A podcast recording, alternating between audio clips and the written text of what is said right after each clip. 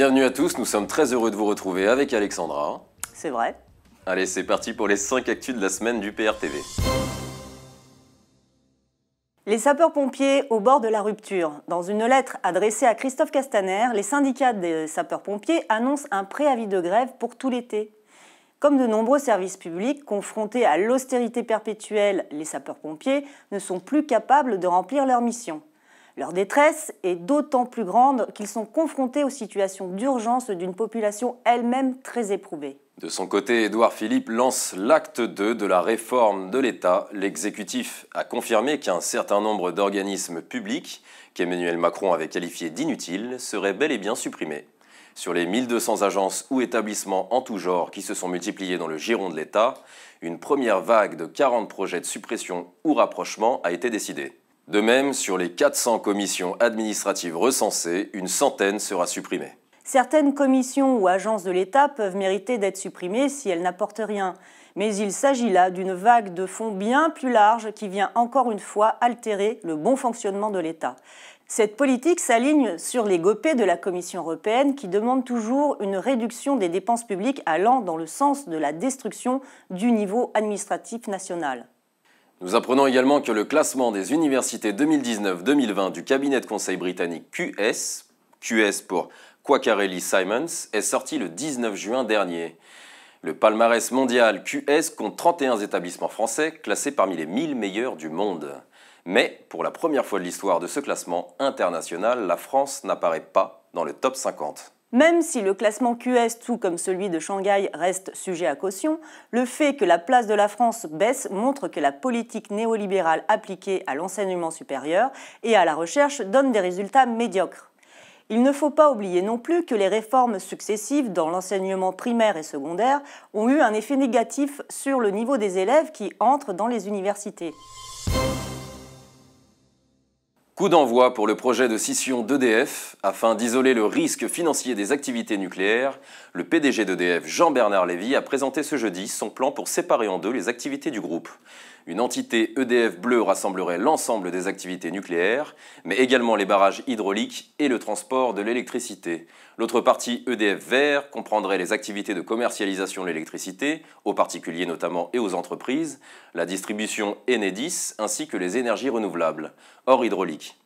Si la filiale bleue a vocation à revenir entièrement dans le giron de l'État, la filiale verte, elle, verrait son capital ouvert au privé. Ainsi, le service public de l'électricité est petit à petit ouvert aux capitaux privés, conformément aux directives européennes de libéralisation du marché de l'énergie et à l'article 106 du TFUE, qui demande la mise en concurrence de tous les services publics. Quelle est également la logique pour les barrages hydrauliques, censés ici rester dans le giron public, alors que la Commission européenne demande instamment à EDF de les céder pour construire une concurrence artificielle? L'allemand Flix, premier candidat à la concurrence du rail en France, vise 5 lignes dès 2020.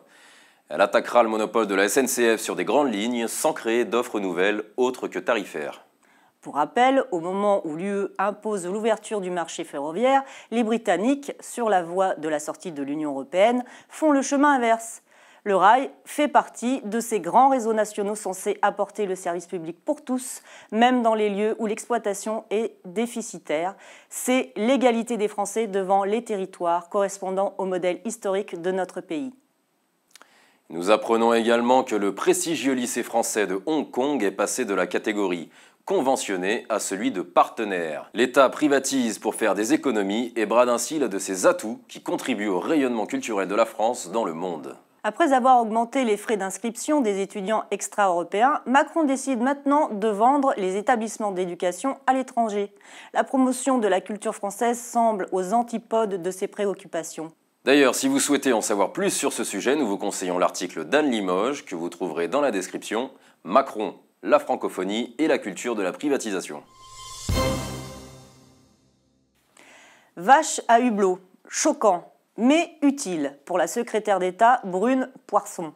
L'association de défense des animaux L214 a diffusé le 20 juin une vidéo choc pour dénoncer cette pratique servant à déposer des échantillons d'aliments dans l'estomac de ces animaux ou y faire des prélèvements, filmés dans un centre de recherche du groupe agroalimentaire Avril dans la Sarthe. Pour le gouvernement, la transition écologique passe-t-elle donc par la souffrance animale?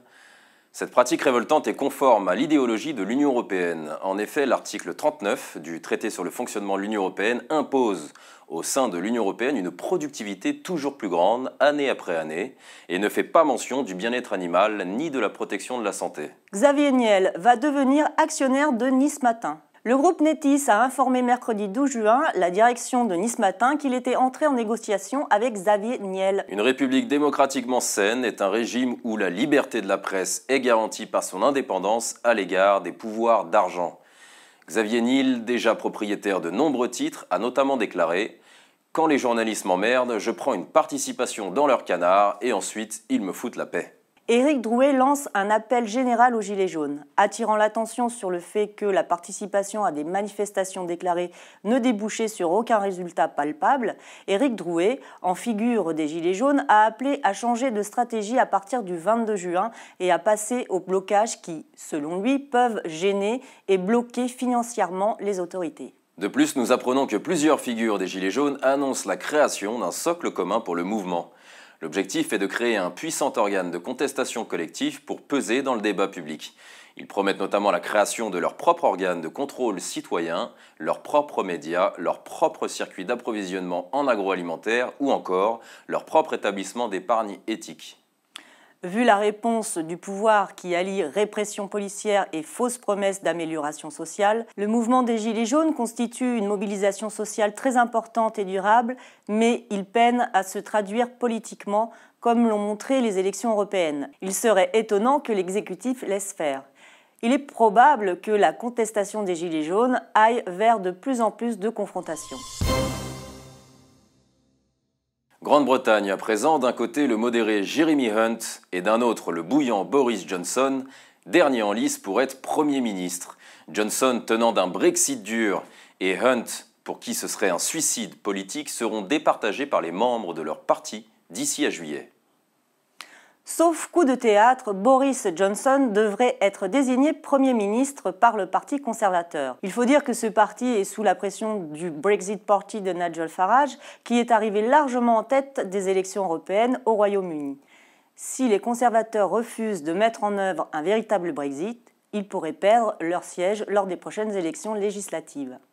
Nous apprenons également que le sommet, censé désigner les postes clés de l'Union européenne, est un échec les responsables européens réunis pour un sommet de deux jours ont échoué à trouver un accord touchant la distribution des postes clés des institutions européennes pour les cinq prochaines années. Quelques avancées ont pu être faites néanmoins concernant le climat. De son côté, la dette italienne bat de nouveaux records en avril. La dette publique italienne, la deuxième plus importante de la zone euro, a atteint en avril des niveaux records, plus de 2370 milliards d'euros selon des chiffres rendus publics lundi par la Banque d'Italie.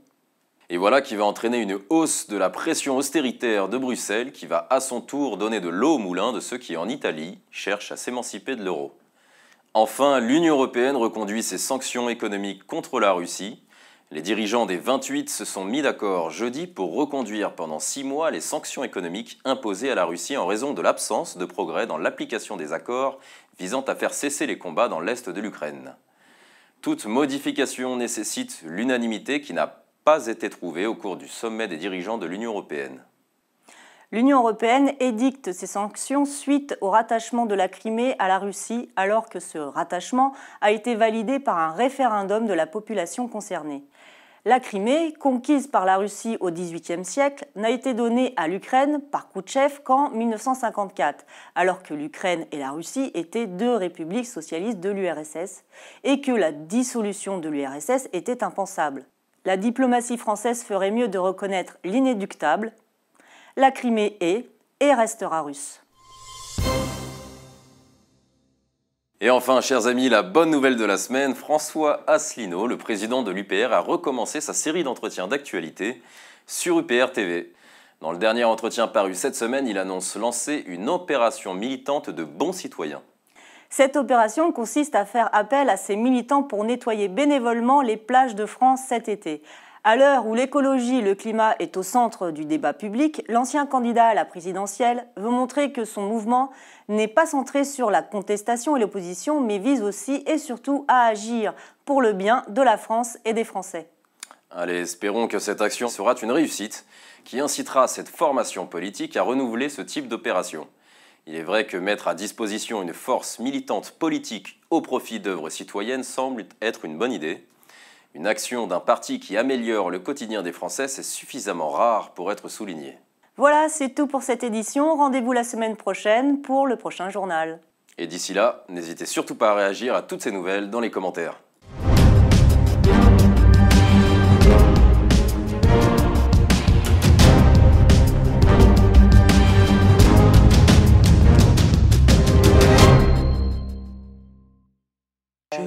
Serai sûrement un peu en avance au rendez-vous de nos promesses.